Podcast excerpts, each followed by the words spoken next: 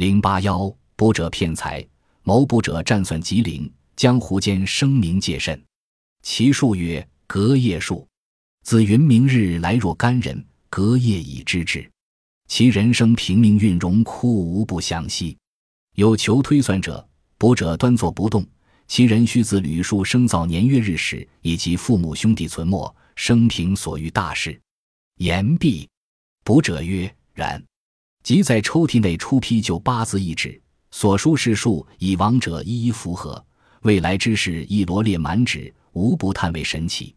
所至奇门若市，术士高其身价，因此致富。后有知者，为卜者所租房两营，中隔薄板壁一层，壁上凿小孔，已有抽屉桌子，一凿一孔，一进板壁与之适合。卜者即具坐其旁，隔房故意善书之人。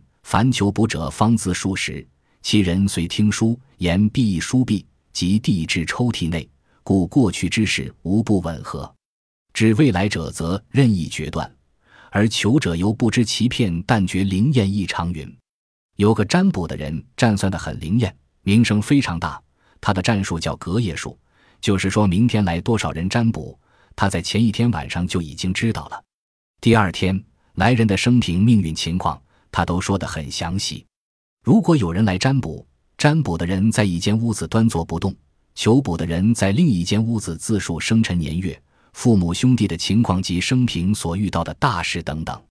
说完后，占卜的人说：“可以了。”就在抽屉里拿出一张批有八字的纸，上面写的事情跟已经发生的事情全部吻合，关于将来的事也罗列了满满的一张。求卜的人都叹为神奇。